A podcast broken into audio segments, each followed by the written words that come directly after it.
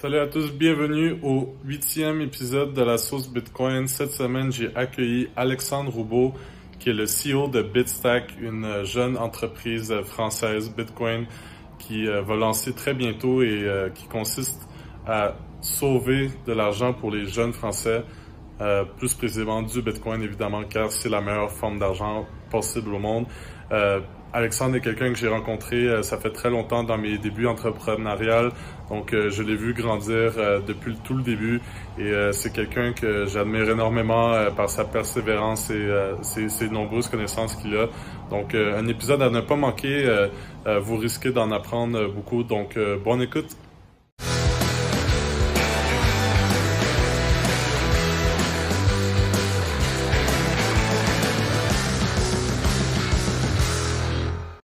Bonjour, bienvenue au huitième épisode de la sauce Bitcoin. Je suis avec un, ami de longue date Bitcoiner ici avec moi, Alexandre Roubaud, qui est, également le CEO de Bitstack, une euh, entreprise Bitcoin euh, en croissance en France.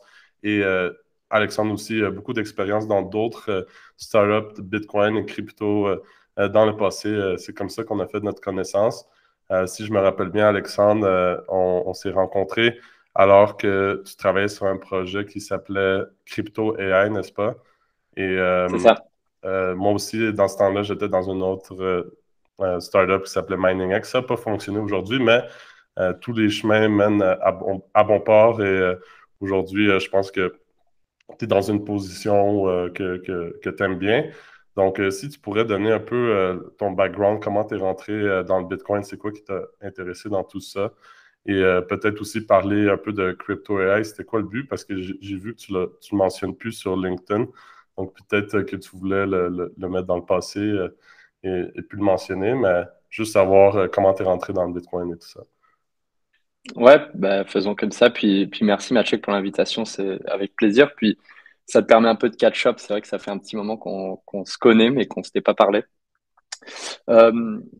Comme tu l'as très bien dit, euh, on était tous les deux sur deux autres projets, euh, mais c'est, j'allais dire, c'est un peu les projets qui nous ont amenés à là où on est aujourd'hui, comme tu l'as dit. Donc, donc c'est, c'est, bien de partager les retours d'expérience là-dessus aussi. je vais en parler justement parce que pour moi, ça a été un de mes premiers, une première introduction à Bitcoin. Euh, moi, j'étais étudiant et tu, enfin, je sais qu'on était tous les deux étudiants en plus. Moi, j'étais étudiant à l'université de McGill. Euh, je travaillais sur un projet, donc Crypto.ai, qui était un projet d'audit euh, sur actifs numériques, principalement sur Bitcoin. il faut se remettre dans le contexte. On est à peu près en 2016, puis on entame l'année 2017 et c'est un projet qui se termine en 2018.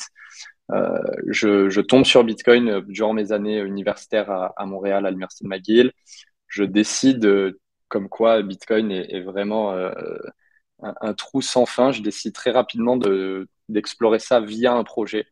Donc, je lance crypto.ai avec deux, amis à moi qui étaient aussi euh, des, étudiants à l'Université de McGill et un qui faisait son, doctorat à Mila en, machine learning. Puis, on décide d'explorer Bitcoin puis de voir où ça nous mène. On rejoint l'accélérateur de l'Université de McGill, qui est le McGill X1 Accelerator. Puis, euh, on décide de rencontrer un peu tous les différents acteurs de l'écosystème. Et c'est d'ailleurs à ce moment-là qu'on s'est rencontrés, puisque vous travaillez sur, sur un autre projet aussi, euh, pour apprendre. Le, but, vraiment, c'était d'apprendre le plus possible sur Bitcoin. Ce qu'on se rend compte à ce moment-là, euh, en rencontrant d'ailleurs principalement des exchanges qui étaient d'ailleurs nord-américains, puisque pas mal de l'écosystème, la chance qu'on avait, c'est qu'à démarrer à, à, Montréal, enfin au Canada en tout cas, puis en Amérique du Nord. donc pas mal des exchanges, mais aussi des custodiennes jamais su c'était quoi la traduction en français de custodienne, mais un peu de genre de banque d'actifs numériques, on va dire, euh, commencer à vraiment avoir une demande institutionnelle qui était assez importante. Vraiment, je pense que ça a été un, peu euh, vers, ces années-là, 2017, que la demande institutionnelle a, arrivé. Et pour moi, je pense que c'est un des premiers moments où Bitcoin s'est institutionnalisé comme classe d'actifs. Et donc, du coup, il y avait un besoin, euh, notamment de EY, enfin des grands cabinets de, de conseil et d'audit, donc EY, KPMG, euh, etc., qui, qui, ont une demande client institutionnelle et donc qui ont besoin d'outils et de solutions pour auditer euh, Bitcoin et, les autres actifs numériques. Donc à ce moment-là, euh, on, on, rencontre une autre société canadienne, montréalaise, qui veut est une société custodienne et qui travaille donc sur un produit de custody sur, pour Bitcoin. Et donc, eux avaient eux-mêmes un conflit d'intérêts puisqu'ils ne pouvaient pas développer ces solutions pour s'auditer eux-mêmes, puisqu'ils étaient custodiennes, et étaient en discussion avec d'autres compagnies d'assurance pour développer ce qui est finalement aujourd'hui très connu sous, sous le nom de Insured Custody, donc de la garde d'actifs numériques avec une police d'assurance. Maintenant, c'est courant, mais à l'époque, c'était en train d'être construit. Et donc, nous, on se retrouvait en fait finalement au milieu de ces deux conversations, enfin, de cette conversation entre ces deux acteurs-là, euh, et du coup, a amené à développer euh, deux solutions spécifiques. La première, qui est ce qui, bon, encore une fois, maintenant tout ça c'est très commun, mais à l'époque c'était moins commun. Euh, une solution de proof of reserve, qui était simplement en fait de, faire des checks on-chain pour s'assurer que les fonds détenus par un custodian pour le compte de tiers étaient bien sur les adresses qui étaient communiquées à l'auditeur, par exemple. Et dire, bon voilà, il y a X bitcoins qui sont sur cette adresse, il y a X bitcoins qui sont sur cette adresse, c'est nos adresses à nous. Et euh, s'il y a des mouvements de fonds, ben, on va pouvoir les, les, les auditer pour s'assurer que voilà, les fonds sont bien là où ils doivent être. Ça, c'était la première solution. et la deuxième solution, c'est un proof of ownership, donc preuve de propriété, pour s'assurer que cryptographiquement, ils puissent signer un message et prouver qu'ils étaient bien les détenteurs de la clé privée de l'adresse Bitcoin sur lequel les fonds étaient déposés encore une fois, dans un contexte d'audit. Donc moi, comment j'aime bien visualiser ça, et c'est, c'est un peu à force de faire l'exercice qu'on, a, qu'on a donné cette analogie, mais c'est un peu, je donne un cadenas qui est fermé, si tu peux me rendre le cadenas ouvert, ben, je sais que tu as la clé, euh, puisque le cadenas est spécifique à, cette adresse-là. Donc c'est comme ça qu'on expliquait ça aux, auditeurs, puis voilà, on travaille sur différentes solutions. C'est resté finalement un projet de recherche, mais pour répondre à la question, c'est ce qui nous a amené, euh, et moi personnellement principalement, euh, à tomber sur Bitcoin et, à explorer Bitcoin de fond en comble. Puis, euh, fin de mes études, je mets un peu Bitcoin de côté, finalement, malheureusement, puisque ça restait avec moi jusqu'à là, puis j'y suis retourné maintenant. Mais j'ai rejoint une autre société en fintech, puisque du coup, c'était un peu le domaine qui m'intéressait euh, pour diriger le développement produit et qui tournait autour de l'épargne. Euh, donc, l'épargne pour les jeunes, la finance personnelle, pourquoi épargner, c'est important, etc. Et donc, c'était d'un point de vue nord, euh, nord-américain, donc c'est encore à Montréal. Euh, puis deux ans plus tard, puis là, je, vais, raccourcir un peu et après, on pourra, creuser. Mais deux ans plus tard, je termine un peu cette, euh, aventure avec cette société euh, qui, est devenue finalement leader de l'épargne au Canada chez les jeunes. Et je décide de quitter cette société puisqu'elle se fait racheter. Et c'est là, en fait, finalement, que j'ai eu un croisement entre deux chemins qui est ma mission autour de l'épargne des jeunes, puisque c'est quand même pour moi le début de la de, de, l'aventure de finances personnelles de chaque personne. C'est euh, épargner, c'est mettre de l'argent de côté euh, pour financer des différents objectifs de vie. Aujourd'hui, les gens financent un projet immobilier, se construire un patrimoine pour sa retraite, etc., etc. Et finalement, en fait, je me suis dit, bah, tiens, euh, toutes ces années sur Bitcoin et la conviction personnelle que moi, je me suis bâti autour de Bitcoin, et les effets tous les bénéfices que Bitcoin m'a apporté, finalement, autour de cette mission de l'épargne, euh, Bitcoin, ça fait du sens. Donc, je me suis dit, euh, on peut avoir un impact fort autour de la finance, parce que finalement, l'argent, c'est un sujet qui, est au cœur de notre société. Euh, pourquoi ne pas avoir une proposition de valeur autour de l'épargne chez les jeunes en Bitcoin? Et donc, de se construire une épargne en Bitcoin directement. et donc, Bitstack, en fait, est né comme ça pour faire l'intro un peu là où on en est, enfin là où j'en suis aujourd'hui. Et donc euh, aujourd'hui, j'en suis euh, avec Bitstack, ce projet qui est d'aider les jeunes à se construire une épargne en Bitcoin et reprendre en fait finalement euh, cette mission que j'avais depuis quelques années dans, une, dans cette autre société, mais qui est de rendre l'épargne ludique, accessible à tous et très simple. Parce que pour nous, ça part de là. L'objectif, c'est de aider à se mettre de l'argent de côté et à se construire une épargne. Et ensuite, finalement, de venir en disant, ben, en fait, une fois que vous arrivez à mettre de l'argent de côté, on peut du coup se poser la question de où est-ce qu'on met cet argent, qu'est-ce qu'on en fait, où est-ce qu'on le place, et donc de mettre cet argent en Bitcoin, de le convertir euh, finalement, parce que ça commence euh, en euros, de le convertir en Bitcoin et de s'accumuler une cagnotte Bitcoin qui est son épargne Bitcoin. Voilà, donc euh, ça c'est un peu l'histoire, comment j'en suis arrivé à Bitstack, et donc depuis quelques années maintenant dans Bitcoin. Super, tu es, un excellent vulgarisateur. Je sais que c'est toi qui donnais les pitchs dans le temps aussi pour Crypto AI.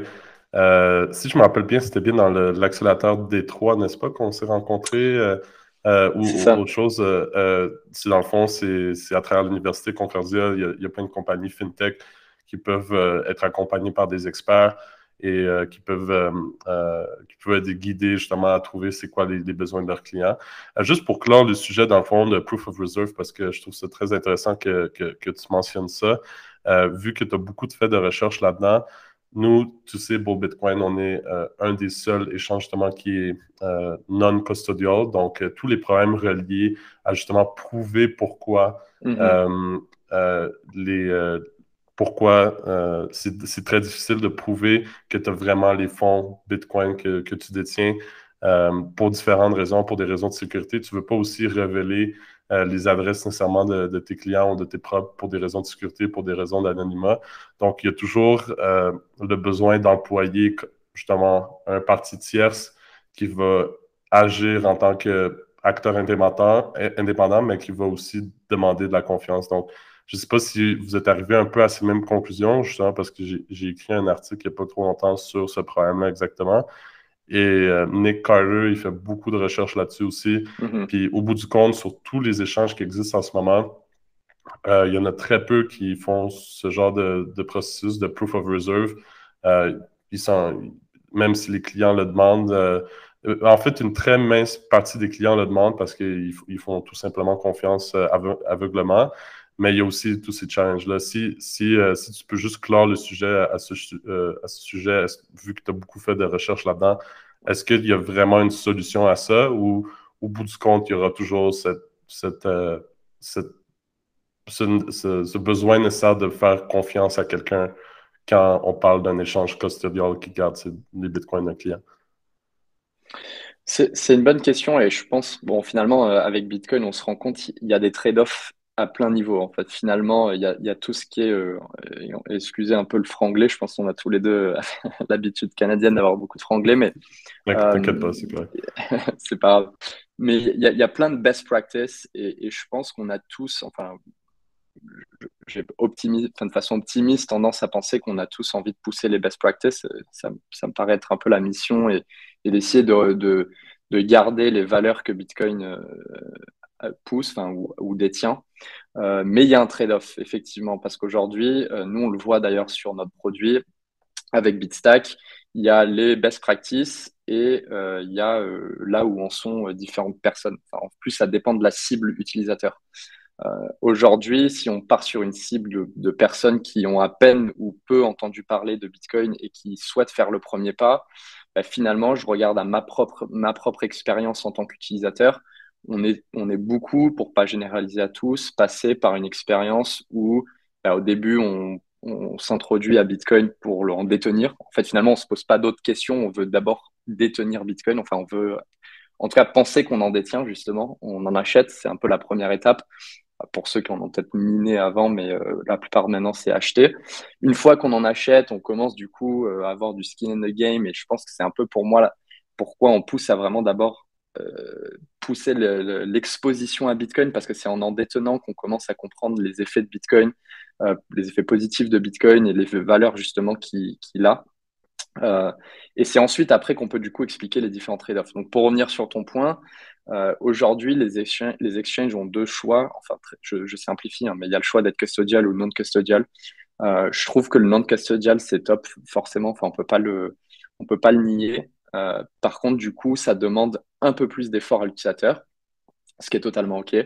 Euh, et, mais finalement, on le voit, et moi je l'ai vu en fait euh, en rentrant en France, en fonction de la cible à laquelle on parle, c'est difficile de pousser du non-custodial. on est souvent surpris, les gens font l'effort d'ailleurs, ça c'est pour donner le point positif, mais il y a en fait toute une classe ou toute une cible de personnes qui ne se posent pas encore ces questions-là. Et du coup, euh, pour revenir sur les, les, solutions de proof of reserve, pour moi, c'est une responsabilité entre guillemets de l'exchange de dire est-ce que je dois euh, prouver que je détiens les bitcoins? Je pense que c'est à minima une bonne chose à faire euh, si on fait du custodial. C'est ben voilà où on est où on est l'argent qui est détenu pour des comptes de tiers. La raison pour laquelle il y en a qui le font pas, c'est parce que les fonds sont utilisés pour d'autres raisons.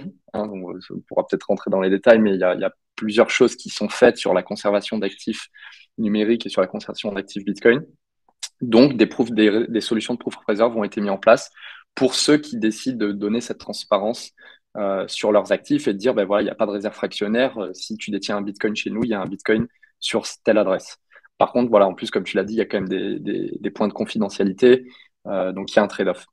Je pense que c'est quelque chose qui existera puisque pour moi, la demande du custodial est, là, en tout cas aujourd'hui, elle le sera là sur pendant au moins quelques années. donc, donc moi, c'est un peu mon analyse du sujet.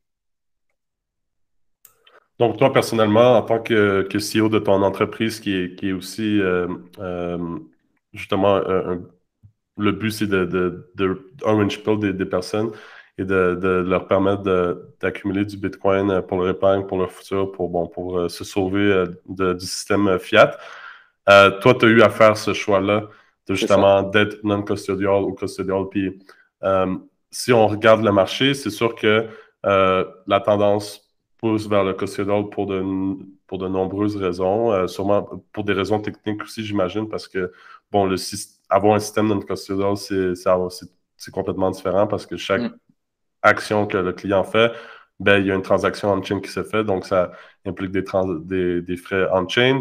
Euh, bon, toi, est-ce que, est que tu t'es vraiment posé la question pour, euh, pour faire le choix ou c'était naturellement, c'était oui, on va être custodial euh, pour des raisons de facilité pour, pour lancer le projet? Est-ce que tu as eu un processus mental derrière ça ou? Ouais, on s'est non, on s'est posé la question. on s'est posé la question. On a, on a, je pense, toute décision doit être, doit se poser avec les pour et les contre. et finalement, peut-être pour, pour vraiment simplifier la réponse, le choix qui pour nous, qui, s'est présenté devant nous, c'était en fait, pas de se dire est-ce qu'on doit être custodial ou notre custodial, mais pour nous, c'est dire si demain on veut onboarder, et, je vais préfacer ça en disant euh, il y en a qui seront d'accord et il y en a qui ne seront pas d'accord, je pense que le, euh, c'est la beauté un peu de chacun peut du coup faire ce qu'il veut et présenter différentes solutions.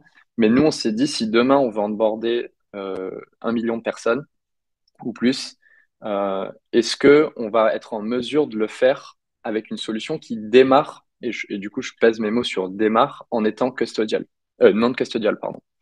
Et on s'est dit que finalement, quand je vois l'urgence et les bénéfices que moi j'ai eu à m'introduire à Bitcoin, et moi j'ai commencé sur du custodial, euh, ben, c'est ça qui m'a amené à là où j'en suis aujourd'hui.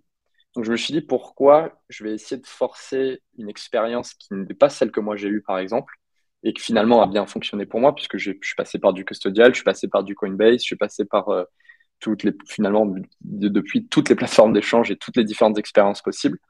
Euh, mais c'est ça qui m'a amené à là où je suis aujourd'hui. Je me suis dit, aujourd'hui, je veux que les gens sortent du système le plus rapidement possible. Finalement, pour moi, la valeur numéro une de Bitcoin, c'est d'abord de le détenir. Euh, en tout cas, d'abord d'y être exposé si on, veut, si on veut se protéger de la partie inflationniste de la monnaie fiat et, euh, et d'abord répondre à ce besoin de protection de l'épargne. Et ensuite, on peut, en fait, comme une liste de priorités, se dire, OK, ça c'est priorité 1. Priorité 2, bon, maintenant, c'est peut-être de se protéger de la partie euh, censorship ou de la partie privacy ou de la partie euh, counterparty risk. Et je pense qu'après, c'est à chacun de déterminer c'est quoi sa liste de priorités. Peut-être pour les autres, ça sera justement euh, counterparty risk et du coup, détenir du Bitcoin from day one, c'est super important. Mais pour moi, si je regarde à du mass market, un million de personnes, la première chose que je veux faire, c'est d'abord qu'ils protègent leur épargne. Et donc, faire une solution custodiale, c'était euh, la solution qui mettait en avant le plus la simplicité.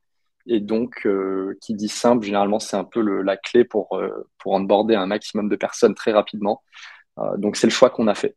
Et quand je disais démarrer, je termine là-dessus, je mettais le doigt vraiment sur démarrer parce que ça ne veut pas dire que demain, par exemple, parce que c'est un sujet qui me tient à cœur quand même, euh, de pousser ces best practices, de se dire bah, est-ce que peut y avoir du opt-in pour avoir une solution où les utilisateurs font directement du non-custodial sur une adresse qui est, qui est, définie? En fait, avoir une feature presque euh, qui dirait ben moi j'ai du du custodial par défaut puisque il y a le risque de tomber sur une personne qui va pas pouvoir le faire elle-même ou ne, qui ne le souhaite pas mais d'avoir un opt-in, de dire bah non, moi je suis un utilisateur qui veut faire du non-custodial, euh, je donne euh, une adresse euh, sur laquelle on fera le dépôt des bitcoins, et il y a une option de faire du non-custodial sur Bitsack, pourquoi pas? C'est quelque chose qu'on regarde. mais voilà, c'est un peu pour donner un peu la réflexion qu'on a eue en interne et de se dire bah non, finalement, en fait, je préfère onboarder un million de personnes demain et qui détiennent du Bitcoin et après je m'occuperai de leur, de, de, les aider à sécuriser leur Bitcoin de manière self-sovereign. C'est un peu les réflexions qu'on a eues. Puis aussi, dépendamment de ta tolérance au risque en tant que dirigeant de, ton entreprise, tu as le choix de, prendre les bitcoins de tes clients et de jouer avec pour essayer de, faire un retour avec ou de les laisser tranquilles dans un cold storage puis pour s'assurer qu'ils ne bougent pas de là. Mais euh, si c'est le cas et tu les laisses dans le cold storage, ben ça, ça représente un coût pour toi, n'est-ce pas? Parce que mm. euh, probablement que tu dois employer un custodial externe, euh, qu'il y a des coûts associés évidemment qui dépendent de la somme totale qui est gardée. Donc, tu as intérêt, j'imagine, en tant, en tant que dirigeant, d'inciter les gens à sortir les coins de la, de la plateforme pour avoir le moins de, de risques possible à l'interne de, garder tous ces précieux bitcoins pour les gens. Euh, est-ce ben, que. Ah, vas-y, j'allais juste. Enfin, excuse-moi, je, te coupe parce que tu, dis quelque chose qui, qui euh, qu'on s'est posé en interne. Et en fait, je pense, comme beaucoup, c'est entre guillemets, moi j'appelle ça un liability. En fait, en fait, détenir le Bitcoin des autres, c'est un liability. C'est comme détenir beaucoup de données personnelles sur quelqu'un, enfin, en tant que société, euh, IT, enfin, IT ou autre. Mais finalement, euh, quand on parle de l'argent des autres, sans même parler de Bitcoin, d'ailleurs, détenir de l'argent de quelqu'un, c'est un huge liability. Je pense, c'est comme quand ton, pote te dit, euh, tiens, tu peux me garder 100 euros, tu me les rends après, bon, bah, t'es es moins tranquille. tu vois, mais donc nous, moi, je vois ça comme un liability. Après, et peut-être je, te laissais finir si, ta question était différente, mais pour moi, il y a différentes façons de voir les choses. Euh, en soi, c'est un liability, c'est indéniable. Enfin, un liability dans le sens où il y a des risques associés et donc des coûts, comme tu l'as dit, euh, ou, des, procédures à mettre en place. Par contre, euh, si c'est faire du custodial pour le faire intelligemment, enfin, on pourra creuser, mais je pense qu'il y a des choses à faire. encore une fois, si tout est fait dans la transparence pour l'utilisateur. C'est-à-dire d'expliquer le custodial c'est quoi, si on fait du custodial, du custodial du coup à froid ou à chaud pour euh, traduire euh, sur du cold storage si c'est fait sur du cold storage. Je pense que c'est important de communiquer aux utilisateurs euh, c'est quoi les procédures de chaque société, puisque chaque société en plus fait de la conservation d'actifs numériques ou pas différentes. et puis sur les procédures qui sont mises en place, est-ce que la compagnie est auditée justement, est-ce qu'il y a de la proof of, reserve? Quel est le, prestataire externe qui fait la custody Est-ce qu'il y a une police d'assurance sur la custody Tout ça, c'est des infos qui, pour moi, en fait, tous les choix peuvent être faits. Euh, moi, je suis un peu sur Bitcoin ou sur autre, hein, finalement, mais euh, tant que la transparence est quand même mise en avant. Donc ça, en tant que tu vois, en tant que dirigeant d'entreprise, c'est un peu les choses que je me pose comme question, c'est de dire bah, finalement le choix euh, est important, mais aussi qu'est-ce qui est presque plus important que le choix, c'est de, communiquer cette transparence-là aux utilisateurs pour qu'ils soient conscients des choix qui sont faits. Et, et, après, chaque utilisateur est maître de choisir si ça lui convient ou pas. voilà. Absolument. Euh, je, suis d'accord avec toi que la transparence est importante parce que j'ai fait des recherches sur plusieurs échanges plus, plus canadiens et euh, j'étais très choqué de voir que certains, euh, il y avait peut-être, je, pense qu'il y a CoinSquare. Si tu, si tu recherches, il faut que tu cliques au moins, faut que tu cliques 20 clics au moins pour trouver l'info qui parle de comment ils custodient les coins. Puis l'info, c'est littéralement deux phrases qui dit on a une solution privée, quelque chose.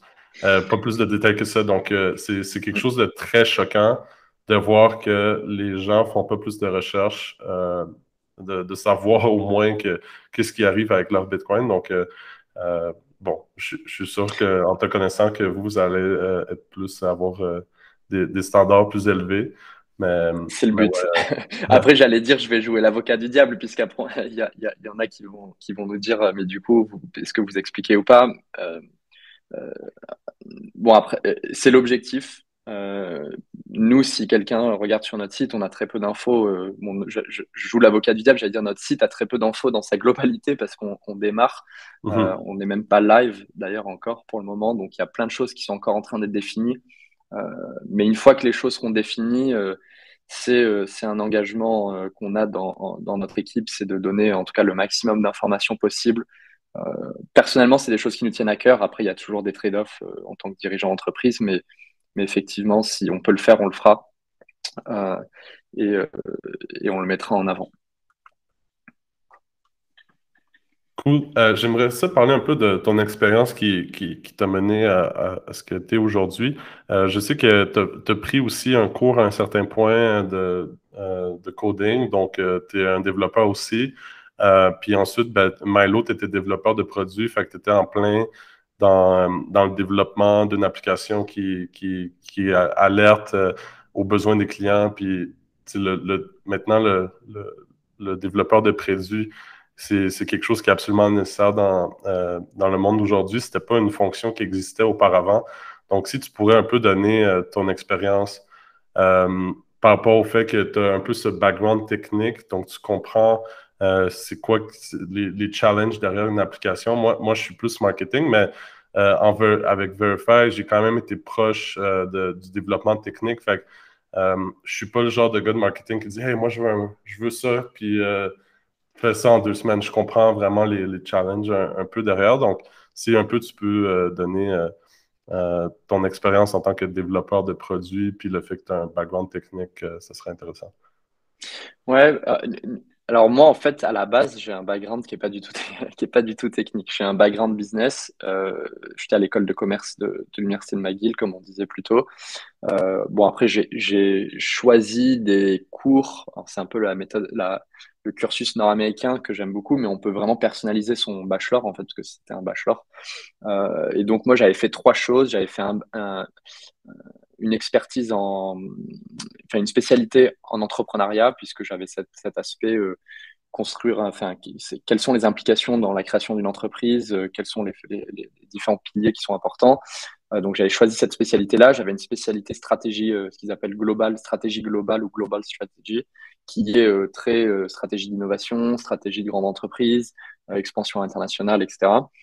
et ensuite, j'avais une dernière spécialité qui était un peu ma première introduction à, dans le monde du technique, si on peut appeler ça comme ça, qui était d'un point de vue analyse de données. Donc, sans être un développeur avancé, et je ne sais même pas si on peut appeler ça du développement, mais je faisais de l'analyse de données qui se rapproche plus de la science des données avec un, programme de langage de programmation qui s'appelle R, qui est d'ailleurs assez puissant, on peut faire beaucoup de choses. Nous, on le faisait à notre niveau, mais euh, qui permet de faire des modèles, euh, des modèles assez poussés quand même, euh, pour, sur des datasets alors dans un contexte business pour faire différentes analyses de données. Donc, ça, c'était ma première introduction un peu aux techniques, à la, en fait, qui pour moi m'a permis de comprendre comment certaines choses fonctionnent derrière, un peu comme on dit en anglais, under the hood, sous le capot, euh, d'un point de vue, encore une fois, d'innovation et, moi, de tech, j'étais passionné par euh, toutes différentes technologies qui sont poussées, mais sans vraiment en fait réellement comprendre derrière comment c'était fait.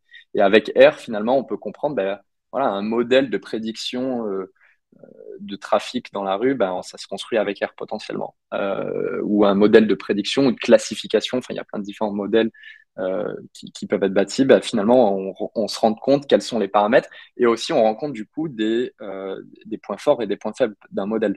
Euh, on peut comprendre un modèle finalement, quels sont les facteurs qui déterminent la, la force de prédiction du modèle. Donc c'était intéressant en fait de comprendre comment les choses fonctionnent très simplement.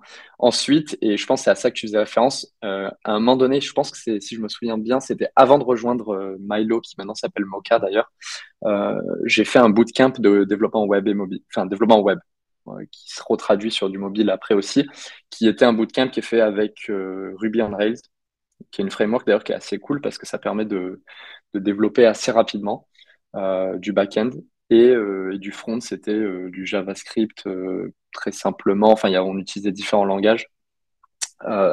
mais donc ça, c'était très cool parce que pour moi, l'objectif, c'était pas du tout d'être développeur. Et on voit beaucoup de gens qui rentrent dans ces bootcamps en souhaitant être développeur, ce qui est pourquoi pas. Mais sachant que c'est trois, quand même, je dis ça parce que c'est dix semaines ou trois, enfin je sais plus, c'est à peu près presque trois mois. je trouve que c'est un peu light. Il faut vraiment se donner euh, puis je pense qu'il faut faire beaucoup de choses à côté pour être développeur derrière. Mais moi, je suis allé dans un contexte où euh, je voulais encore une fois vraiment approfondir cette compréhension de, de qu'est-ce qui se passe sous le capot quand on touche un produit. C'est-à-dire demain, tu lances Canbase, bah, c'est quand même cool de savoir comment ça se passe. tu vois pourquoi euh, quand j'appuie là, l'app elle se lance. quand je fais une requête, enfin quand je fais buy, bah, pour parler Bitcoin, quand je fais buy Bitcoin, bah, derrière, il y a plein de requêtes qui sont faites, il y a plein de choses qui se passent, il y a des, requêtes sur des bases de données. Donc comprendre en fait finalement comment ça marche, je trouvais que ça apportait un, point intéressant. Et moi, dans mon rôle, et à ce moment-là, je savais déjà que j'aimerais, je voulais travailler côté produit parce que c'était, c'est là où je me sentais le plus à l'aise et où je pensais ajouter le plus de valeur à une entreprise. en fait, avoir entre guillemets ce bagage technique euh, à mon niveau, hein, qui n'était pas un niveau très avancé, ben, je trouvais ça super intéressant. Et en fait, euh, la preuve étant euh, qu'au moment où je me retrouve en tant que product manager chez Milo, donc à l'époque, qui, s'appelle Mocha aujourd'hui, ben, les discussions avec des équipes d'ingénierie, puisque finalement on travaille beaucoup avec des équipes d'ingénieurs, que ce soit front, back ou même des, des analystes, des data analystes, et ben en fait les discussions se passent beaucoup mieux parce que ça crée cette empathie qui est finalement nécessaire dans toute relation humaine euh, qui est quand même assez, euh, qui est assez intéressant. Quand on parle, ça permet de comprendre, ben, OK, là, il y a un challenge.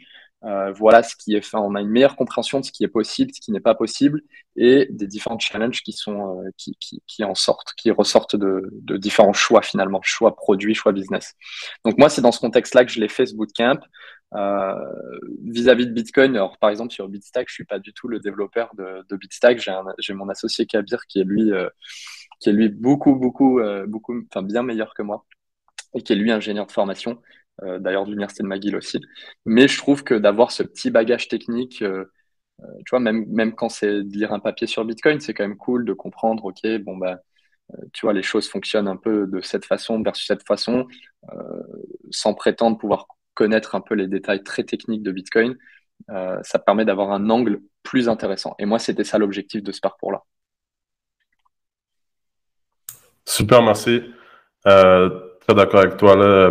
Je pense que euh, entre euh, ce qui est le plus important, c'est vraiment les relations humaines dans une entreprise pour que tout fonctionne bien. Donc, le fait que tu comprenais tes développeurs, ça a sûrement aidé l'entreprise à, progresser, éventuellement se faire acquérir ou j'imagine que ça faisait partie de, de ça, non? Ouais, puis ça donne plus de crédibilité aussi. C'est-à-dire que quand tu parles à un développeur, je, dis ça un peu en souriant parce que c'est un peu, euh, je sais pas, c'est pas un mythe du coup, puisque je, je pense que c'est réel, mais euh, souvent il y a, peut-être une barrière invisible qui peut se créer, euh, je pense, bon, entre tout rôle, mais c'est un peu parce qu'on en parle souvent en rigolant dans, en tech, qu'il y a toujours une barrière entre les, ingénieurs et presque tous les autres rôles qui ne comprennent pas ce que vivent les ingénieurs euh, tous, les, tous les jours et leurs difficultés, ben finalement, voilà, ça, ça enlève cette barrière-là. Euh, et, euh, et, je pense que c'est apprécié, apprécié des deux parties, c'est-à-dire c'est de faire un pas dans le monde de l'autre et l'autre faire un. Et après, bon, il y a plein d'ingénieurs qui sont très business-minded ou très product-minded et je pense que c'est ce genre de, de, de, de collaboration qui, qui, fait qu'un projet réussit. Donc, c'est aussi une question de crédibilité et d'empathie, comme je disais plutôt. Bon, super. Euh, tu as été exposé au Bitcoin comme justement euh, un outil d'épargne très tôt, euh, mais j'imagine que ton expérience dans une compagnie qui se concentrait sur l'épargne t'a encore plus ouvert les yeux par rapport aux réalités, surtout des jeunes, comme tu as dit. C'est quoi les challenges pour les jeunes pour sauver de l'argent en ce moment? Autre, mm. ben, il y a le fait qu'ils ils sauvent de l'argent en fiat qui est déjà quelque chose qui ne fonctionne pas à la base. Euh, mais est-ce que tu peux en parler plus? C'est quoi que tu as découvert justement à travers ces deux années chez Milo, qui est maintenant Mocha? Euh, c'est quoi les challenges? Pourquoi les jeunes ne, sauvent pas d'argent? Pourquoi les jeunes ont tendance à être broke, comme on dit, puis, euh, puis, puis vivre un peu paycheck à paycheck, avoir des dettes, pas avoir nécessairement des, perspectives d'avenir, euh, des projets de, taille. Euh, les jeunes aujourd'hui n'ont pas vraiment de projet pour s'acheter une maison. Euh, ils vont tendance à être, avoir, être célibataires plus longtemps, donc vivre tout seul dans des appartements loués peut-être. Donc, tu as été plongé dans ce monde-là assez profondément. Donc, je suis curieux de, savoir ce que tu as conclu de tout ça.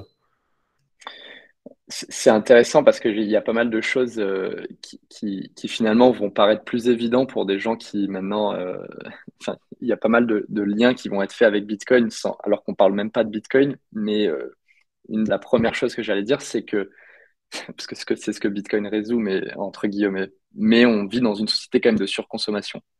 Et pourquoi je parle de ça, c'est que, et je vais essayer de donner deux perspectives parce que Aujourd'hui, avec Bitsac, on est dans un contexte qui est franco-français. on est euh, donc un contexte français. alors qu'avec Milo, Mocha, bien qu'ils soient implémentés aujourd'hui en France et qu'on avait lancé à l'époque Mocha, donc ça, ça, avait déjà changé de nom en France, c'était dans un contexte canadien. Dans un contexte, et il y a des liens entre les deux, mais il y a aussi des différences qui sont super intéressantes à noter. Mais dans les deux, euh, on, est, on est un peu euh, victime de cette société de surconsommation qui est un peu le point de départ parce qu'en fait, si on analyse la chaîne presque de valeur de la finance personnelle des gens, euh, le point de départ, c'est qu'on travaille. Donc on travaille, on, on gagne de l'argent qui est normalement être censé une récompense monétaire de, de l'effort et du temps passé sur une tâche. Euh, on est payé et là, on a une décision à faire qui est de dire bah, est-ce que je dépense, est-ce que j'épargne, est-ce que je, fais travailler cet argent sur un projet. Euh, et comme on est dans une société de surconsommation, en fait, les gens ont énormément de dépenses et sont incités à penser court terme versus long terme, puisque euh, maintenant, on, nous pousse sans arrêt à, euh, en fait nous créer des besoins qui sont parfois même inexistants finalement, de se dire bah, j'ai besoin de ça alors qu'on n'en a pas réellement besoin, ou j'ai j'ai besoin de m'acheter ça, j'ai besoin de faire ci, j'ai besoin de faire ça. Euh, donc les gens dépensent beaucoup euh, et sur des choses qui sont très superficielles ou très matérielles. Euh, bon, c'est le choix de chacun, mais pourquoi je dis ça? Parce que du coup, en fait, cette idée de l'épargne, elle est un peu passée de côté pour beaucoup de personnes. parce qu'en fait, du coup, épargner, ça paraît un peu, et je vais être, excuse-moi le mot, c'est un peu chiant, en fait, finalement, d'épargner. épargner, c'est, enfin, quand on demande aux personnes, est-ce que tu aimes bien épargner? Bon, En fait, c'est un effort d'épargner. Euh, parce que ça implique euh, ah ben en fait c'est de l'argent que je dois bloquer. Euh, et cette vision long terme on l'a un peu perdue alors que le bénéfice en fait il faut il faut c'est un peu suffer now pour pour avoir une, un, truc encore mieux plus tard. Ça a été perdu. Donc finalement ce qu'on s'est rendu compte chez Milo et chez Mocha dans un contexte canadien c'était donc un les gens aiment pas épargner. C'est un effort c'est chiant. Deux il y a un problème ça qui est très spécifique au Canada, enfin nord-américain, mais qui est aussi très spécifique au Canada, c'est le niveau d'endettement. Du coup, encore une fois, je pense, je parlais de cette société de surconsommation, mais qui pour moi est, liée, puisqu'on a une culture euh, de, dépenses euh, au Canada qui est, ben voilà, il y, a la carte de crédit, il y a, enfin, les gens sont endettés à plusieurs niveaux. C'est d'ailleurs, c'est d'ailleurs, c'est d'ailleurs un peu triste entre guillemets. Les gens ont des cartes de crédit qui sont maxed out, les gens ont des lignes de crédit personnelles, il y a la dette étudiante. Euh, et il y a le mortgage. Tu vois, donc déjà, en termes de type de catégorie de dette qu'il y a, il y en a beaucoup. Mais en plus, les gens max out toutes ces catégories de dettes. Donc, tu te retrouves avec une carte de crédit euh, maxée à 10 000, disons. Tu as euh, la dette étudiante, c'est 80 000, on va dire. Je, lance un peu des chiffres, mais pour donner des ordres de grandeur. Tu achètes une maison, allez, tu as encore 100 000 ou plus de dettes.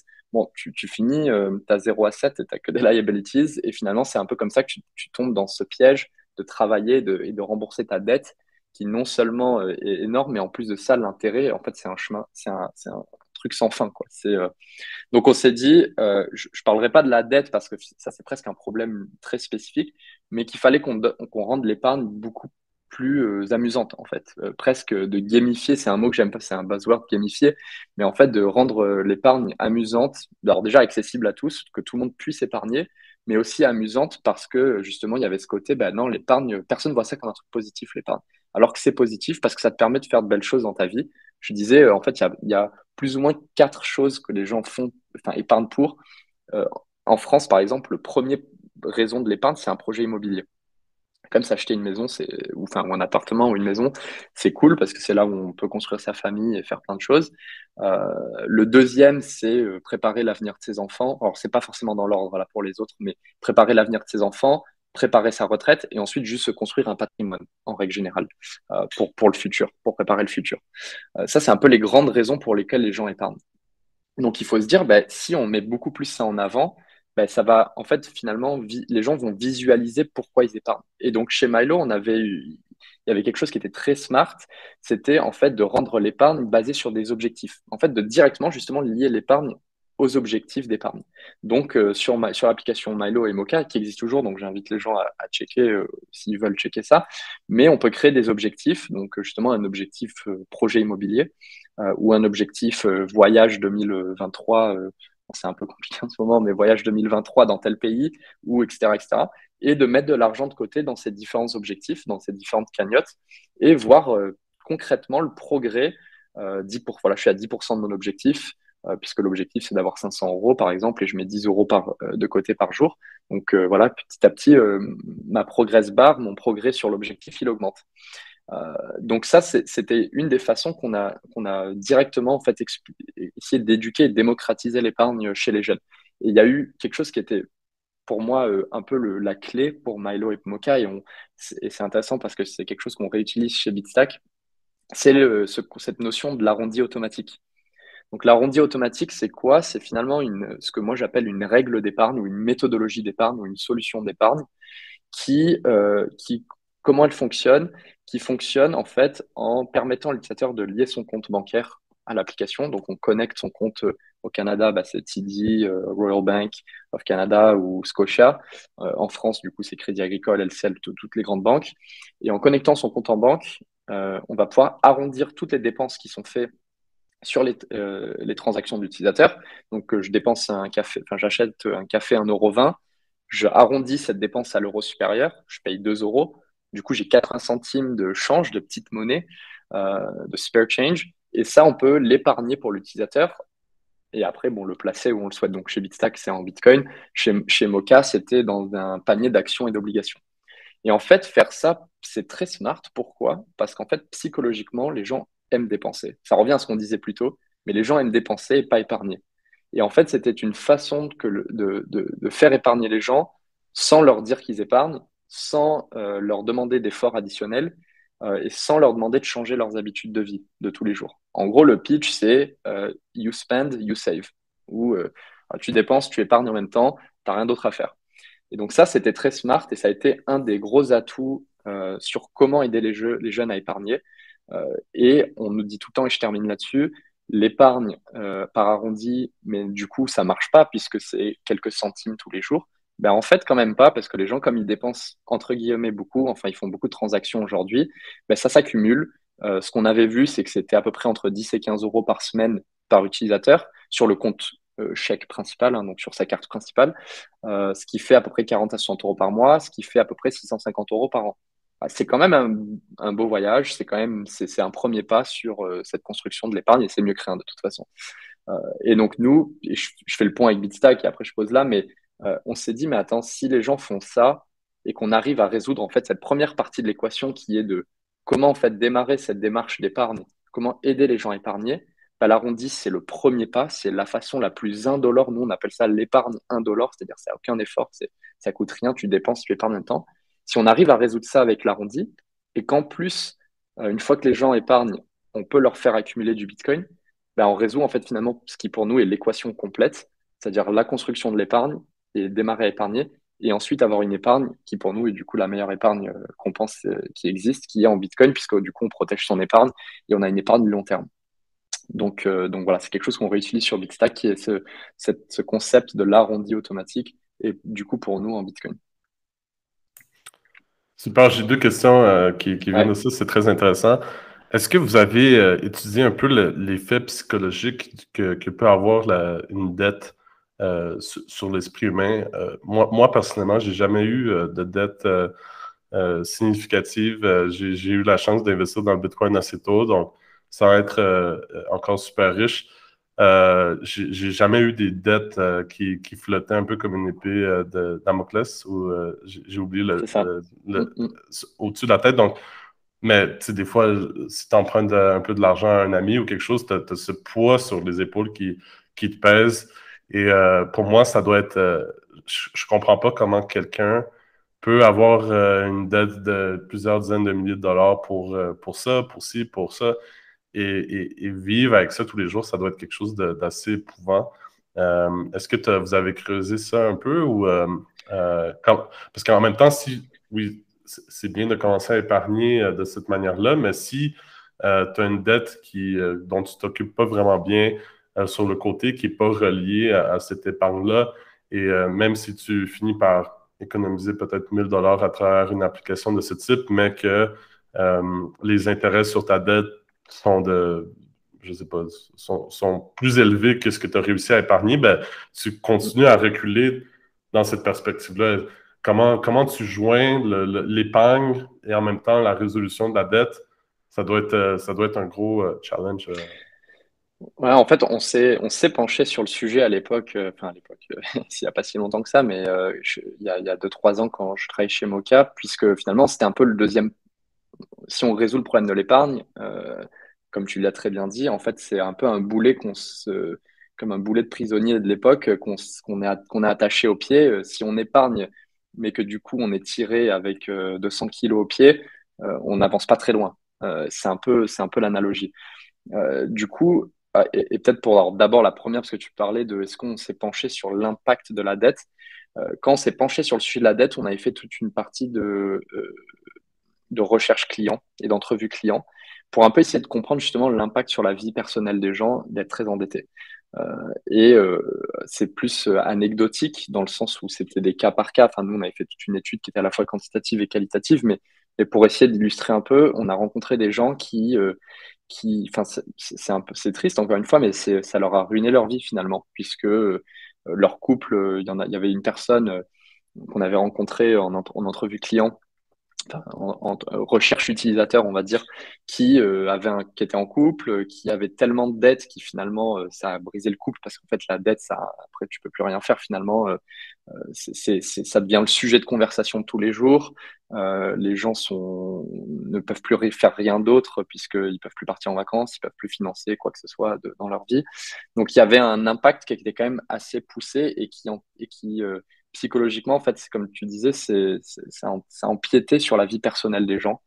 Euh, et, j'avais une petite parenthèse parce qu'on parlait de si le taux d'intérêt est haut, bah, en fait, rien que l'intérêt sur la carte de crédit, c'est 20%. C'est, enfin, je ne veux pas lancer de, de, débat, j'allais dire c'est du vol, c'est, c'est, peut-être un peu du vol quand même, mais, euh, mais 20% de taux d'intérêt, enfin, le calcul est vite fait. Hein, si quelqu'un commence à maxer une carte de crédit, euh, effectivement, si on n'est pas en capacité de gérer sa dette proprement euh, ou de la rembourser rapidement, à 20% compounded, euh, donc avec de l'intérêt composé par mois, euh, ça va très très vite. Euh, donc, donc il y a un problème. Donc on s'est penché sur le sujet, on s'est dit effectivement, si les gens épargnent mais qui sont trop endettés et qui font un pas en avant, deux pas en arrière, il y a un problème. Et d'ailleurs, donc Moka, je pense, travaille sur le sujet, enfin, parce qu'on travaille dessus à l'époque ils ont un produit aujourd'hui qui, avait été euh, commercialisé, qui est un produit, qui est une solution de management de la dette que je trouve en soi très intelligent, euh, qui est de dire, bah, en fait, il faut savoir prioriser ses choix, ses choix en termes d'épargne, justement. C'est-à-dire, ça sert à rien d'épargner pour son voyage en vacances en 2023 si tu as une dette à 10, de 5000 dollars sur ta carte de crédit qui a 20% d'intérêt par mois. Donc, euh, en fait, il faut faire des choix intelligents. On parle toujours de faire un fonds d'urgence. Euh, parce que finalement, si, tu rembourses ta dette, mais tu n'as même pas de fonds d'urgence et qu'il arrive un nouveau problème, du coup, tu dois faire un emprunt pour, euh, résoudre le problème qui surgit, euh, ça, c'est pas top non plus. Donc, il faut faire un fonds d'urgence. Une fois qu'on a un fonds d'urgence, il faut d'abord, effectivement, avant d'épargner pour certains objectifs, malheureusement, rembourser sa dette. Et là, je simplifie, mais il y a plein de littérature déjà dessus, mais le plus important, c'est de rembourser la dette qui a le plus gros intérêt. Donc, s'il y a une, dette sur la carte de crédit, il faut rembourser la carte de crédit d'abord. Ensuite, généralement, ça va être les, lignes de crédit personnel. Et ensuite, euh, ensuite, le student loan et ensuite le mortgage, enfin le prêt sur l'immobilier.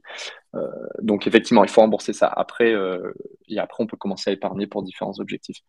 Et voilà, c'est un peu comme ça qu'on a vu les choses euh, à l'époque chez Mocha. Mais ça, c'est un problème qui est très nord-américain. Euh, si je dis pas de bêtises, euh, l'audience pourra, pourra confirmer de leur côté, mais si, si, je dis pas de bêtises, il me semble que le Canada, à un moment donné, c'était un des pays avec le plus gros debt to income ratio. Presque au monde, hein, si je me trompe pas. Euh, en tout cas, si c'est pas le, c'était dans le. Je pense que j'ai entendu ça plusieurs fois aussi. Ouais, ça te dit ouais, quelque chose, ouais, parce que c'est fou. En tout cas, sur du, sur du retail, enfin, pour revenir sur l'étude, nous, ce qu'on avait vu, c'est que, euh, enfin, c'était des ratios de dette qui étaient énormes. Et euh, retrouver un jeune Canadien qui avait euh, au moins 25 000 de dettes et 0 assets du coup. Euh, on parle de jeunes de 18-25 ans. Enfin, ça, c'était presque le standard, en fait, finalement. Tu, le standard canadien, euh, presque, tu je dis ça, là, j'ai pas, pas, euh, chacun pourra aller sur, les, différents sites gouvernementaux qui, font les études, qui font les statistiques, mais nous, de ce qu'on voyait sur notre audience, en tout cas, après, on avait une audience qui était très basée là-dessus quand même, puisque c'était euh, les problèmes qu'on essayait de résoudre, mais c'était euh, presque courant d'avoir quelqu'un qui avait zéro asset, zéro actif et 25 000 de dette minimum sur des cartes de crédit, des choses donc qui ont des intérêts euh, énormes. donc c'était un gros problème. Je pense que c'est un gros frein dans la vie de plein de gens, donc c'était une mission qui nous tenait à cœur. Donc le, est un peu dans, la merde parce que non seulement les citoyens sont, sont endettés, mais le, pays aussi. je trouve qu'il y avait, moi, moi personnellement, tu vois, j'ai quitté le Canada puis j'ai l'intention de, de renoncer ma résidence euh, fiscale là-bas parce que je vois ce, cette épée de Damoclès qui grandit non seulement pour chacun des citoyens, mais aussi pour le pays en, général. Et euh, ça me fait peur, ça me fait vraiment peur parce que le monde a tendance à, à se dire qu'ils ont réussi à. Cette fois-ci, ils ont réussi pour de vrai à, vivre euh, sur la dette indéfiniment jusqu'à l'éternité, puis être, être un pays fonctionnel. Mais euh, j'ai comme un pressentiment que, ça ne va pas se dérouler euh, extrêmement bien. Euh, donc, moi, moi j'ai fait le, choix de partir personnellement parce que je n'ai pas le goût de payer avec mes bitcoins pour le fall de cet empire canadien. Mais bon, est-ce qu'il y a une différence en France? Parce que là, tu as dit que c'est le cas pour les, jeunes Canadiens d'être relativement broke, donc paumés en, français. Euh, est-ce que c'est différent en France? Est-ce qu'il y a des habitudes euh, différentes? Ouais, il y, a pas mal de, différences intéressantes. En fait, euh, la culture de l'épargne et de l'investissement en France est très différente de la culture de l'épargne et de l'investissement en Amérique du Nord pour globaliser. non seulement sur, la, sur deux parties, en fait, sur la partie dette et sur la partie investissement, donc placement de l'épargne. en Amérique du Nord, le niveau d'endettement est beaucoup plus élevé. Euh, par exemple, un point très concret, mais en France, on a très peu cette culture de la carte de crédit. Pour la plupart des gens, ça n'existe même pas. En fait, on a tous des cartes bleues qui sont euh, avec des découvertes. Il y en a, il y en a pas. S'il y en a, ils sont très. Euh, en fait, on parle, d'ailleurs de découvert, on parle pas de crédit ce qui est quand même une notion différente. C'est-à-dire qu'en France, euh, on peut être à découvert. Il y en a parfois, on peut pas être à découvert. Découvert, c'est être en dessous de zéro. Si on est en dessous de zéro, on a des seuils qui sont quand même assez bas. donc, on peut pas être très, très, très bas. On, peut faire moins 100 euros, moins 200 euros. Ça dépend des cartes qu'on a. Euh, mais donc, on n'a pas cette notion de carte de crédit euh, et de dépenser à crédit. Déjà, ça montre un peu la différence de culture. C'est, c'est au Canada, moi je m'en, je j'étais pas endetté, mais j'ai dépensé à crédit parce que si on le fait intelligemment aussi, il faut être honnête, il y a une stratégie euh, qui, qui, est d'utiliser les, les, rewards qu'il y a sur, le, sur les dépenses et les consommations à crédit. Si on la rembourse rapidement, finalement, c'est gagnant. Mais euh, bon, c'est, un peu une mentalité qui est complètement différente. Après, sur les placements, donc en France, on n'a pas ces niveaux d'endettement. Euh, en France, euh, notamment, c'est beaucoup l'endettement sur l'immobilier, mais euh, je pense qu'il y a des choses intéressantes à creuser sur le sujet. C'est encore complètement différent. Mais la deuxième, c'est sur l'investissement, c'est-à-dire qu'aujourd'hui, puis, puis on a écrit un blog sur Bitstack sur justement, il s'intitule Pourquoi épargner en Bitcoin, mais dedans justement on parle beaucoup de l'épargne. Et ce qu'on a réalisé en faisant un peu des recherches de notre côté, c'est que en France, le, le, peuple français, les Français épargnent beaucoup ce qui est d'ailleurs une bonne chose parce que c'est comme ça qu'on, comme on disait tout à l'heure, c'est comme ça qu'on finance en fait euh, différents projets, euh, des, projets futurs. Euh, mais contrairement au nord-américain, en France, on investit très peu. En France, d'ailleurs, d'ailleurs, ça me rappelle un cours, pour la petite parenthèse, ça me, rappelle un cours de finance à, à l'Université de McGill où on avait comparé le travail d'un gestionnaire de portefeuille pour un Français un Français de plus de 50 ans qui a maintenant un, patrimoine à, gérer euh, versus un Nord-Américain de 50 ans. en France, le patrimoine est composé principalement de l'immobilier. Euh, c'est-à-dire que les gens détiennent principalement de l'immobilier et leur, proportion d'equity, euh, donc d'actions et d'obligations, entre guillemets, de produits financiers de ce type-là, eh ben, elle est quand même très faible sur leur patrimoine global. Alors qu'en Amérique du Nord, euh, je dis ça parce que c'est un peu dit tout le temps comme ça, c'est lancé un peu dans, plein de sources, mais euh, euh, je veux dire, tout le monde a un, 401k qui est détenu à Fidelity, c'est un peu le, le, stéréotype, mais tout le monde a, son, a sa retraite chez Fidelity sur le S&P 500. C'est un peu, c'est un stéréotype, mais c'est un peu vrai. Euh, la, proportion quand on fait les analyses sur différentes études euh, est beaucoup plus euh, du patrimoine est beaucoup plus investi en Amérique du Nord qu'en France. Donc en France finalement c'est ça, il y a un niveau d'endettement pour résumer qui est plus faible, il y a une épargne qui est très élevée, ça c'est un point positif, mais du coup un placement de l'épargne qui est faible. Alors pourquoi c'est problématique? Mais je vais, expliquer pourquoi c'est problématique, mais pourquoi c'est une super opportunité pour Bitcoin, puisqu'il faut quand même tourner ça vers Bitcoin. Mais c'est un problème euh, parce que dans un monde 100% fiat, si tu n'investis pas ton argent, bah, tu bénéficies malheureusement pas, entre guillemets, de cette euh, augmentation des prix des actifs, parce qu'en je pense c'est un peu ce que tout le monde se, se pose la question, un peu tous les bitcoiners, c'est de se dire euh, ben, l'argent il n'est pas distribué de la même manière pour tout le monde. Donc tous les détenteurs d'actifs, c'est pour ça que la bourse, le S&P 500, c'est à peu près 20% par an. Coïncidence ou pas, euh, l'augmentation de la masse monétaire des banques centrales, c'est 20% par an. Donc on se dit, est-ce qu'il y a vraiment une augmentation de la valeur ajoutée des entreprises du CAC 40 ou de l'S&P 500 Peut-être pas. Finalement, c'est juste que si tu imprimes 20% plus d'argent et qui sont directement insérés sur le CAC 40 et le S&P 500, bah, bizarrement, ça prend 20% aussi. Bon, c'est un point de vue, euh, c'est une analyse. Euh, mais du coup, on n'en bénéficie pas de ce système si on ne détient pas des actifs. Donc les Français, finalement, sur les 20 dernières années qui ont été quand même assez intéressantes, ou en tout cas les 10 après 2008, euh, où ça a été une hausse constante des, des, prix des actifs, l'immobilier, les equities, enfin toutes les classes d'actifs, presque toutes les classes d'actifs ont explosé. Donc pour un, peuple qui épargne et qui place pas, ça c'était un problème. Et on l'a vu d'ailleurs, le, le, il y avait une étude euh, qu'on a utilisée justement dans cet article euh, qui, a été fait par, euh, par le groupe Alliance, si je ne me trompe pas de nom, et qui montrait que justement le patrimoine d'un Français, en fait, sur les dernières années, il n'avait pas augmenté à la même vitesse que le patrimoine d'un Nord-Américain à, cause de ça. Par contre, pourquoi c'est une opportunité pour Bitcoin? C'est que finalement, vu qu'on épargne beaucoup en France, c'est quand même une bonne chose, parce que ça veut dire qu'on arrive à mettre de l'argent de, côté et qu'on a du coup cette capacité à financer des projets futurs. Donc si cette épargne est bien utilisé et bien placé. Et c'est là que vraiment on veut pousser à dire, ben voilà, c'est l'intitulé de notre article, mais pourquoi épargner en Bitcoin? Et du coup, si tu épargnes en Bitcoin, ben, tu bénéficies du fait que tu épargnes beaucoup euh, et tu te protèges du fait qu'il euh, y a ce niveau d'endettement, enfin là je parle pas de particulier, mais niveau d'endettement de la monnaie fiat et du système qu'on a aujourd'hui, eh ben, il y a quelque chose d'intéressant qui peut se créer. Et on peut préparer son avenir, son futur de façon intelligente. Euh, donc ça, c'est ce qu'on a vu, euh, c'est un peu les différences en France. Donc nous, on travaille principalement sur la même partie euh, qu'au Canada, qui est de dire bah, comment aider les jeunes à épargner, parce que bon, les jeunes, de toute façon, c'est tout le monde démarre à épargner quand on a 18 ans et qu'on travaille. c'est un peu la première, enfin, justement, c'est un peu la bonne opportunité pour se dire, bah, je commence à recevoir un salaire ou des, enfin, des rémunérations de différentes activités. Il faut que je mette un peu de l'argent de côté. et nous, on pitch beaucoup et on veut démocratiser, bah, justement, encore une fois, pourquoi épargner en Bitcoin et aider les jeunes à se construire directement un compte euh, épargne en Bitcoin au lieu de le mettre dans le livret A. J'en ai pas parlé, le livret A, c'est le, le produit financier le plus, le, plus, euh, le plus connu, enfin le plus répandu en France. C'est quand même un peu, c'est quand même assez euh, intéressant pour pas dire ironique, mais puisque c'est un, c'est un compte épargne qui, qui génère 0,5% en ce moment, en tout cas c'est 0,5% d'intérêt.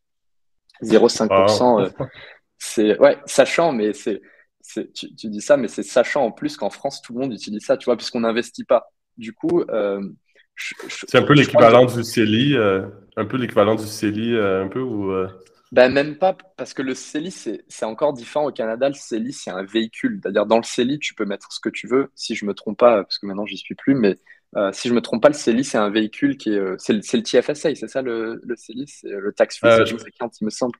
Oui, c'est ça. Donc, tu peux mettre des actions aussi, euh, mais je pense que le, taux, euh, euh, le, taux comme par défaut, c'est vraiment ridicule aussi. Là.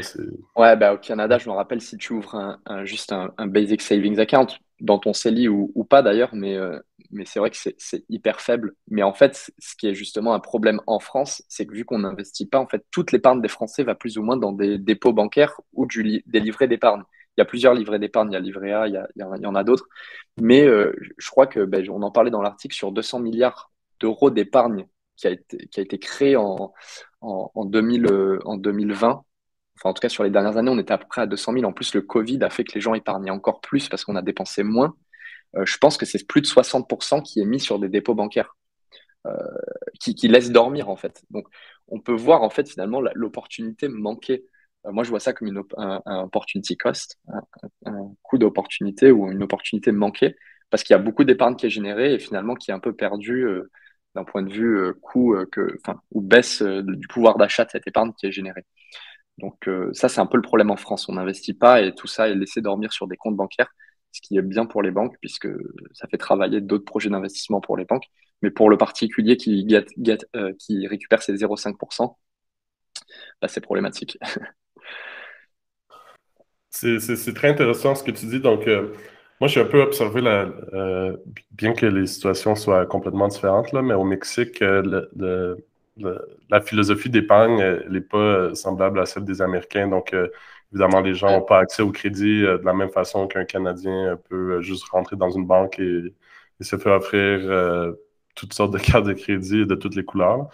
Um, puis il y a aussi, aussi le monde investi principalement dans l'immobilier quand, quand, quand vient la question d'épargne. Il n'y a pas cette culture de Wall Street on l'a vu dans la dernière année, euh, des stocks euh, qui, explosent, puis le S&P 500 qui continue à, battre des records, malgré que euh, si on regarde la, réalité des choses, est-ce que ça reflète vraiment la réalité du marché? Est-ce que tout va vraiment bien comme, comme on le dit? Pas vraiment.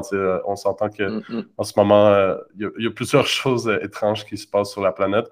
Donc, comme tu as dit, en France, une culture d'investissement un peu plus traditionnelle euh, donc, euh, dans du concret, dans, l'immobilier, euh, voir peut-être les gens ont plus tendance à garder leur billet d'euros dans un matelas plutôt que dans une banque, dans, des comptes.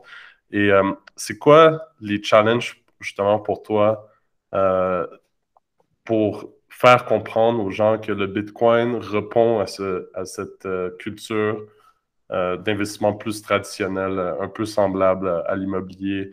Euh, que c'est du concret, c'est quelque chose de vérifiable, euh, bien que ça soit digital. Donc, euh, comment, comment on fait le saut de, ce, de, cette forme d'épargne traditionnelle à cette nouvelle technologie qui est absolument fascinante et qui peut être assez compliquée à comprendre entièrement? comment, comment on fait chez Bitstack pour justement expliquer le Bitcoin aux gens?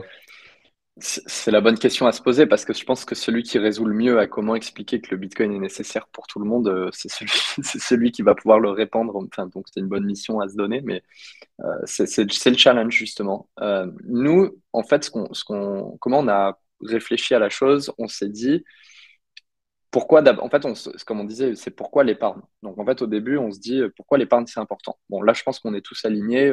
c'est pour financer ces projets futurs et là, tout le monde va être d'accord euh, épargner pour financer un projet immobilier, c'est bien.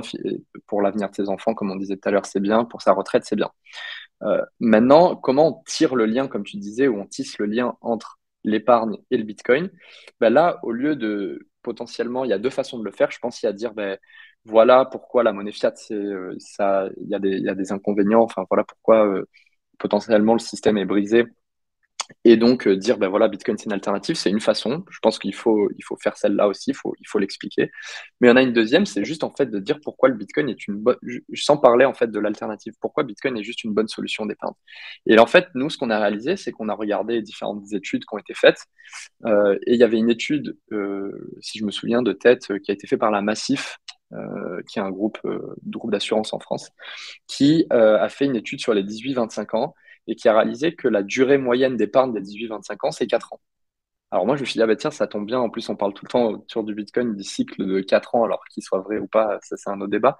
Mais je me suis dit, bah, j'ai quand, même, quand même checké Bitcoin euh, et je me suis dit, bah, si on fait un 4-year moving average depuis le début à la fin, bah, en fait, on a, ça a toujours été positif. Parce qu'on faut, faut, faut, faut, faut que je mentionne que quand même souvent, un des arguments quand on pitch Bitcoin à quelqu'un, enfin quelqu'un qui ne connaît pas, hein, qui, qui, voit, regarde ça de loin, c'est euh, ah ouais, mais euh, là, par exemple, je viens de regarder, euh, je la bourse et j'ai vu que Bitcoin, je regardais mon graphique et j'ai vu que Bitcoin a perdu 10% ou 5%. donc, si je mets mon épargne demain, quelle garantie j'ai?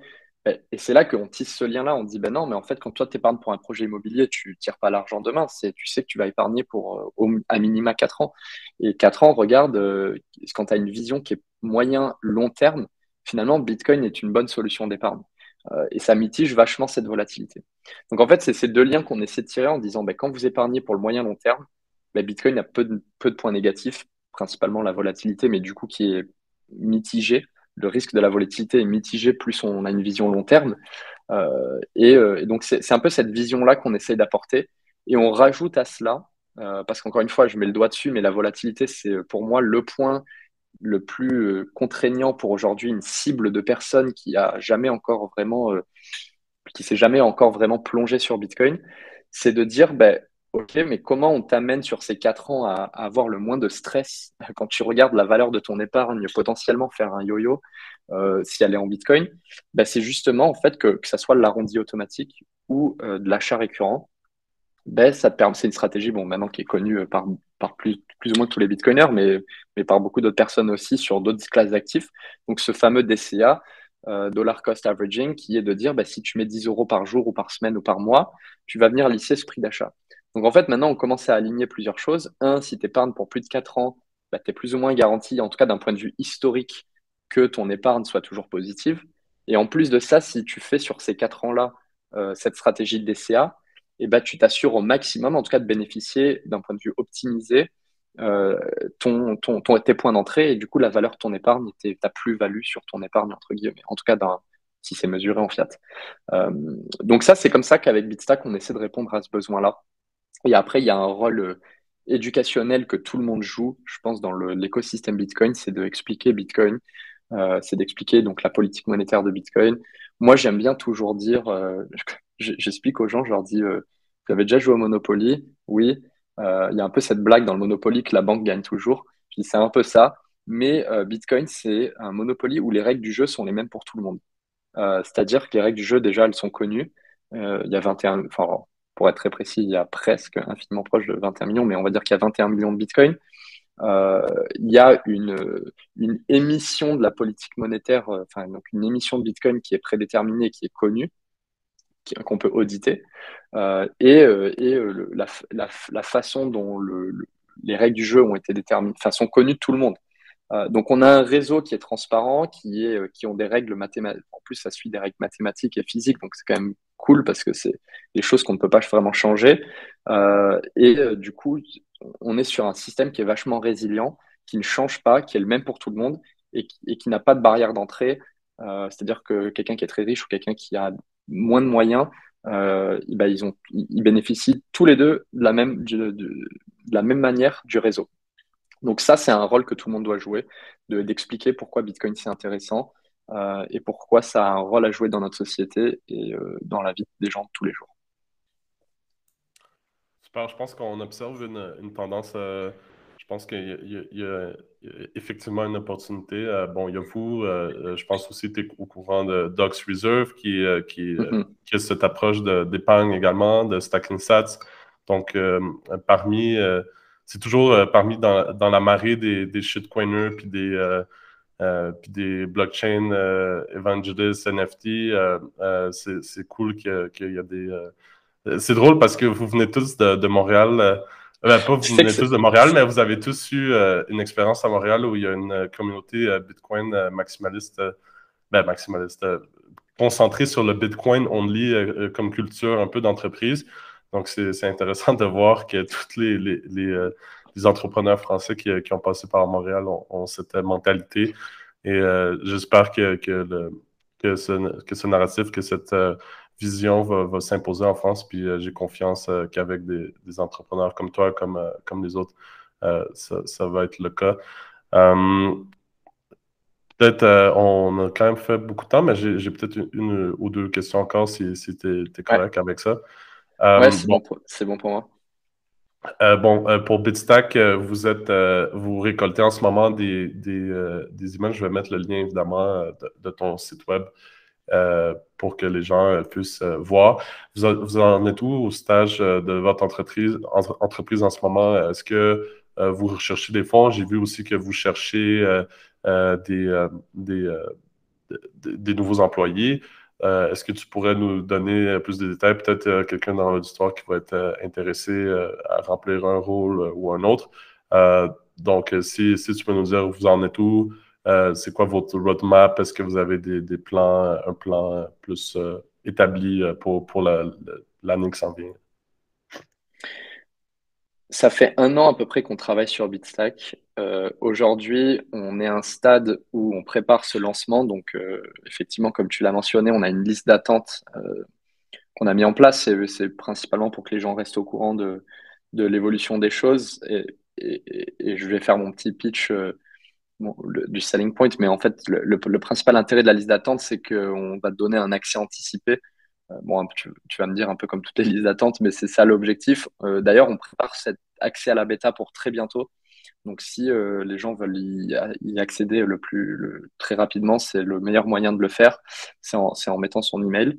Euh, puis, ça va nous permettre aussi d'avoir le maximum de retours clients. Donc, si euh, en fait, on ne se rend pas compte en étant de l'autre côté, mais maintenant étant bas, côté dirigeant d'entreprise et et, dans une équipe de personnes qui construisent, le, qui bâtissent le produit, euh, les retours clients sont vachement importants et définissent plus que ce qu'on pense la roadmap derrière. Donc, euh, donc s'il y a des bitcoiners qui veulent donner des, bons retours et, influencer la, roadmap, c'est une bonne manière de le faire, c'est de faire partie des premiers utilisateurs et de dire euh, Hey les gars, j'ai vu qu'il y a ça qui marche pas très bien ou j'aimerais beaucoup qu'il y ait ça.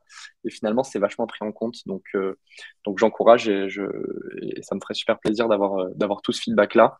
Euh, donc là, c'est là où on en est. On se prépare à ce lancement qui est prévu pour très prochainement. Euh, nous, l'objectif, c'est de lancer euh, début 2022. Donc, on est déjà en début 2022 a commencé. Donc, donc là, on se prépare dans quelques semaines à ouvrir la bêta. Ensuite, il y aura le lancement officiel. Donc, nous, tout est prêt pratiquement de notre côté.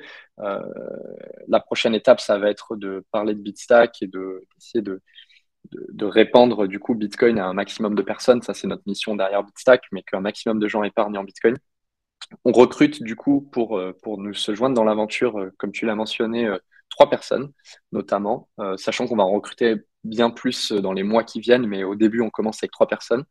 On a trois rôles différents. On a un rôle côté marketing qui est assez senior. On recrute un, CMO, donc un Chief Marketing Officer, un directeur marketing qui va nous accompagner euh, vraiment sur toute la stratégie euh, d'acquisition client. Enfin, il y a, a, pas mal de, casquettes à porter sur ce rôle-là. Euh, on a un rôle de, product designer. Ça qui est un peu le, le rôle que j'affectionne particulièrement parce que ça rejoint un peu ce que moi je faisais. C'est un peu différent, mais ça rejoint un peu mon, mon monde favori qui est vraiment définir l'expérience utilisateur, donc tout le UX UI. et là, je trouve que c'est très intéressant pour Bitcoin parce que c'est là finalement qu'on peut rendre un peu des choses complexes très simples. Et, euh, et, pour moi, euh, c'est un sujet que je vois beaucoup tourner sur Bitcoin, c'est justement comment on peut améliorer l'UX euh, et lui. Et du coup, il y a une belle opportunité de se joindre à nous pour, pour avoir cette influence-là, en tout cas via Bitstack en France. Et le dernier rôle, c'est un rôle d'ingénieur. donc un software engineer, donc un ingénieur informatique, qui va aider donc mon associé qui lui est CTO de la boîte euh, à développer euh, le produit, euh, le produit, donc l'app mobile et le back-end. Le back-end, ça inclut toutes les intégrations partners. On travaille avec plein de beaux partenaires de l'écosystème Bitcoin aussi, puisqu'on a que ce soit le côté paiement, côté, côté fourniture de liquidité, conservation des actifs, etc. etc. Donc ça, c'est les trois rôles. J'invite les gens à checker sur Bitcoiner Jobs je pense que c'est un peu le, le, point de référence. Il y a pas mal d'autres offres d'ailleurs, donc checker si des gens veulent faire le pont sur Bitcoin. Euh, moi, j'avais vu ça avant même que je démarre Bitstack, je trouvais ça vraiment top. Euh, et donc là, on est côté employeur, on est avec Bitstack sur Bitcoiner Jobs. Euh, il y a les trois rôles, puis comme ça, vous pouvez avoir le lien pour postuler, le, lien pour notre site aussi, notre Twitter, etc. Voilà. Je vais, mettre, le lien de Bitcoiner Jobs. Pour ceux qui ne savent pas, euh, Bitcoiners Job, c'est un projet qui a été démarré qui vise à, être un point central pour tous les rôles que les compagnies Bitcoin recherchent. Donc, vous pouvez retrouver vraiment un peu de tout. pas juste des rôles techniques, je pense, comme toi, tu as dit, des rôles de marketing mm. également. donc, très intéressant. si si tu aurais à dire, est-ce que du côté financement, peut-être tu peux pas ou tu veux pas discloser, euh, ben, tu veux pas en parler. Euh, côté financement, est-ce que vous avez eu euh, déjà un appui à, ce niveau? Vous êtes, vous êtes correct à ce point, de ce point de vue ou, si tu veux pas en parler, c'est correct aussi. Non, non, je, ne peux, peux, pas te donner trop de détails encore, mais dans les grandes lignes, on est, on est soutenu par plusieurs personnes.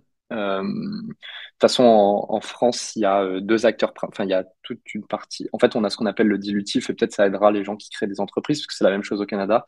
c'est la même chose dans tous les pays. Il y a le financement dilutif et le financement non dilutif. Le non dilutif, c'est tout ce qui est emprunt, euh, subvention, bourse, etc. donc, on est allé chercher du non dilutif. En France, le plus gros financeur, c'est la BPI. Voilà. Donc après, sans faire d'annonce, mais on est allé chercher un peu de ce côté-là. Et côté dilutif, on est aussi soutenu par des beaux investisseurs qui, qui, connaissent bien le sujet. Alors moins de Bitcoin, surprenamment, parce qu'en France, mine de rien, ça c'est c'est un autre chose que j'ai hâte de voir se démocratiser. Mais des investisseurs Bitcoin, enfin Bitcoin, des investisseurs qui sont eux-mêmes Bitcoiners, j'ai envie de dire, il y en a En tout cas, sur la scène européenne, il y en a moins. Je sais que ça se démocratise vachement le côté nord-américain. Euh, mais côté européen, il y, en a, moins, on va dire, pour, euh, voilà, pour, euh, pour comparer. Donc, donc on, a, on allé chercher, on a essayé de s'entourer de personnes qui connaissent bien d'autres types de problématiques, sachant que nous, avec mon associé, on est deux bitcoiners, donc on, se sent plutôt à l'aise là-dessus. c'est plutôt du coup des gens qui vont, qui vont nous accompagner sur des problématiques d'acquisition client, du X, du Y, en règle générale. Et nous, tant qu'on apporte un peu de notre thèse autour de Bitcoin, euh, et qu'on pousse Bitcoin, on, pense que c'est une combinaison gagnante. Donc malheureusement, j'aurais aimé pouvoir donner plus de détails, je ne peux pas encore, mais, euh, mais on est allé essayer de s'entourer des différents acteurs qui vont pouvoir nous accompagner. Le but étant de, encore une fois, euh, nous donner un maximum de ressources pour accélérer notre croissance et accélérer du coup via Bitstack le nombre de personnes qui, qui détiendraient Bitcoin. En France, en tout cas pour démarrer, et ensuite en Europe. Super. Peut-être euh, dernière question. Euh, comment tu vois Bitstack? Comment tu vois Bitcoin dans un an, trois ans, dix ans? Euh, c'est quoi la, c'est quoi ton rêve par rapport à tout ça? Comment tu vois le, monde se former autour du Bitcoin et comment Bitstack va, va aider à, réaliser cette vision que tu as? Ben, je, je, dis toujours en rigolant, L'avantage, c'est que même si Bitstack n'existe plus, Bitcoin sera toujours là. Donc ça, ça c'est la bonne chose, c'est que d'une manière ou d'une autre, euh, Bitcoin, euh, je, suis très confiant sur le fait que les gens euh, finiront par, par, se, par entrer, entre guillemets, dans le, dans, dans, dans, le, dans le jeu ou dans le système, enfin, en tout cas à rentrer dans Bitcoin parce que Bitcoin est là pour rester, ça c'est sûr, et que Bitstack ou non soit là, voilà, ça a peu, finalement, ça a peu d'importance pour Bitcoin. Euh, et je pense que ça, ça c'est important d'ailleurs pour Bitcoin en tant que réseau, c'est que euh, la participation de différents acteurs a peu d'importance enfin, ça dépend comment on voit les choses, ça a une importance parce que finalement, il y a un écosystème qui grandit autour et ça aussi rend Bitcoin plus résilient et euh, ça, ça permet d'éduquer les gens sur Bitcoin, de démocratiser Bitcoin, de faciliter l'accès à Bitcoin, mais aussi tout en se rappelant que si, on, voilà, si Bitstack demain n'est pas là, Bitcoin n'est pas mort. Euh, si euh, Coinbase demain n'est pas là, Bitcoin n'est pas mort. Donc ça, c'est aussi, moi je me dis toujours, je suis confiant et je sais que les gens finiront par tracer leur chemin sur Bitcoin d'une manière ou d'une autre. Maintenant, pour faire le point sur Bitstack, euh, on se dit quand même que ça serait cool qu'on accélère les choses. Moi, du coup, c'est comme ça, en fait, le, chemin de Bitcoin est déjà tracé. Nous, notre seul objectif, c'est d'accélérer la transition euh, sur Bitcoin et d'aider le plus rapidement possible un maximum de personnes euh, à onboarder Bitcoin, parce qu'il y a une certaine urgence, entre guillemets, derrière. Enfin, c'est un peu comment le système a été créé, mais le plus tôt, le mieux quand même pour tout le monde. donc, nous, c'est comme ça qu'on voit les choses. Bitcoin pour finir sur Bitcoin, euh, parce que tu disais euh, comment je vois Bitcoin dans 10 ans, enfin en 4, un an, 4 ans, 10 ans. Euh, Bitcoin va continuer son chemin. moi, je dis toujours quelle garantie il y a sur Bitcoin? Bah, bon, il n'y a que 21 millions de Bitcoin, donc chacun voit les choses comme il le veut, mais la garantie que Bitcoin donne, c'est que la part de la pizza, elle est la même pour tout le monde. Si tu as un Bitcoin, tu auras toujours un Bitcoin sur 21 millions de Bitcoin. Ça, c'est cool. Euh, euh, et, Bitcoin, c'est quand même un réseau qui est sous, enfin, moi, je trouve qu'il est quand même très sous-estimé. C'est-à-dire que avec Bitcoin, on peut épargner, donc euh, protéger son épargne. On peut envoyer de l'argent n'importe où très rapidement avec des réseaux qui sont plus ou moins minimes, en tout cas qui, font compétition de très loin à, tous les, rails de paiement, comme on appelle ça. c'est pas en Europe. Bon, au Canada, il y en a différentes, il y avait Interac, etc. Mais en, en Europe, par exemple, c'est principalement du SEPA qui est fait. Donc, c'est pour le Single European Payment euh, Area. Euh, c'est cher, c'est lent. Donc, euh, Bitcoin, finalement, c'est quand même très cool pour plein de choses, pour le paiement, pour l'épargne et pour la partie souveraineté individuelle, puisqu'on peut détenir Bitcoin par soi-même. Donc, Bitcoin va continuer à tracer son chemin. Donc, comme je disais avec Bitstack, nous, au début, on se focalise sur l'épargne parce que c'est le premier point d'entrée et c'est un peu le premier cas d'usage de Bitcoin c'est de dire bah, si j'épargne en Bitcoin, euh, j'ai cette protection et j'ai je, une part de pizza qui est fixe C'est-à-dire j'ai un Bitcoin sur 21 millions ou j'ai X Bitcoin sur 21 millions, ça ne changera pas. et je me protège contre cette, ce système un peu inflationniste des monnaies fiat.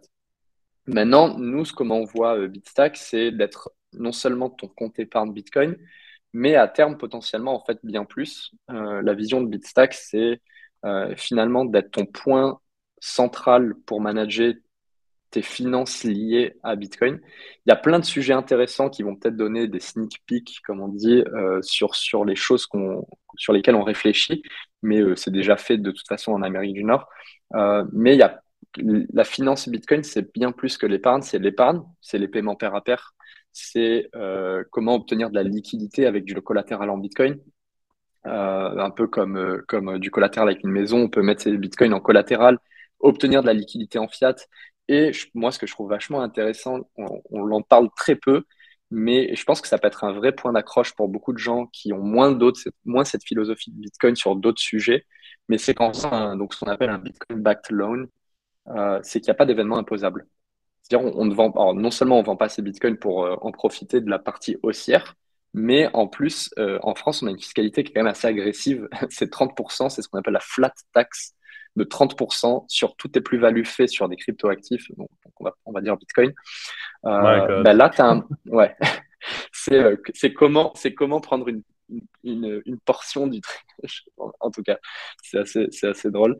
Mais euh, c'est une, bonne façon, du coup, de, de pouvoir garder ces bitcoins, continuer à être exposé à la performance haussière de bitcoin et ne pas avoir, et du coup, comme je disais, d'événements, ne pas créer d'événements imposables et ne pas payer de plus-value et donc du coup euh, mettre ses bitcoins en collatéral et obtenir un prêt en euros dans ce cas-là. Donc il y a plein de choses, euh, il y a plein de choses côté paiement, côté épargne, côté euh, emprunt entre guillemets, qui peuvent être faits sur Bitcoin. Et donc la vision de Bitstack, c'est d'être le, point de référence pour les consommateurs français et européens par la suite sur tous les sujets de finance autour de Bitcoin. Voilà. Super, merci. Euh, euh, concernant la flat tax, euh, vous avez la Côte d'Azur, hein, les, accidents de bateau, de paquebot, ça s'arrange, tu vois? Bah, nous, c'est l'avantage qu'on a dans la région, c'est que malheureusement, des intempéries arrivent. On est en bateau avec ses amis le week-end. Et comme on veut tous parler, de, enfin, on veut tous se montrer nos clés, etc., bon, bah, il y a des accidents qui arrivent. Donc, ça, c'est un peu la mauvaise nouvelle pour, pour les autres. malheureusement. Bon, merci beaucoup. Euh, j'ai vraiment apprécié, euh, j'ai appris beaucoup sur euh, l'univers français. Le, le, but de la source Bitcoin, c'est vraiment d'interroger tout l'univers francophone entourant le Bitcoin. Puis je suis très, très content et très, ben, très content de savoir qu'il y, a une voix française comme ça, qu'il y a une entreprise qui, qui, se développe de cette manière-là. Donc, je te souhaite vraiment que Bitstack au lancement soit une réussite et que euh, Bitstack contribue euh, à la chute de la, de, de la Banque centrale européenne et, que Christine Lagarde se ferme la trappe une journée, euh, une journée ou une autre grâce, grâce au Bitcoin, grâce à vous. Donc, merci beaucoup d'avoir participé. C'était vraiment un plaisir de te parler.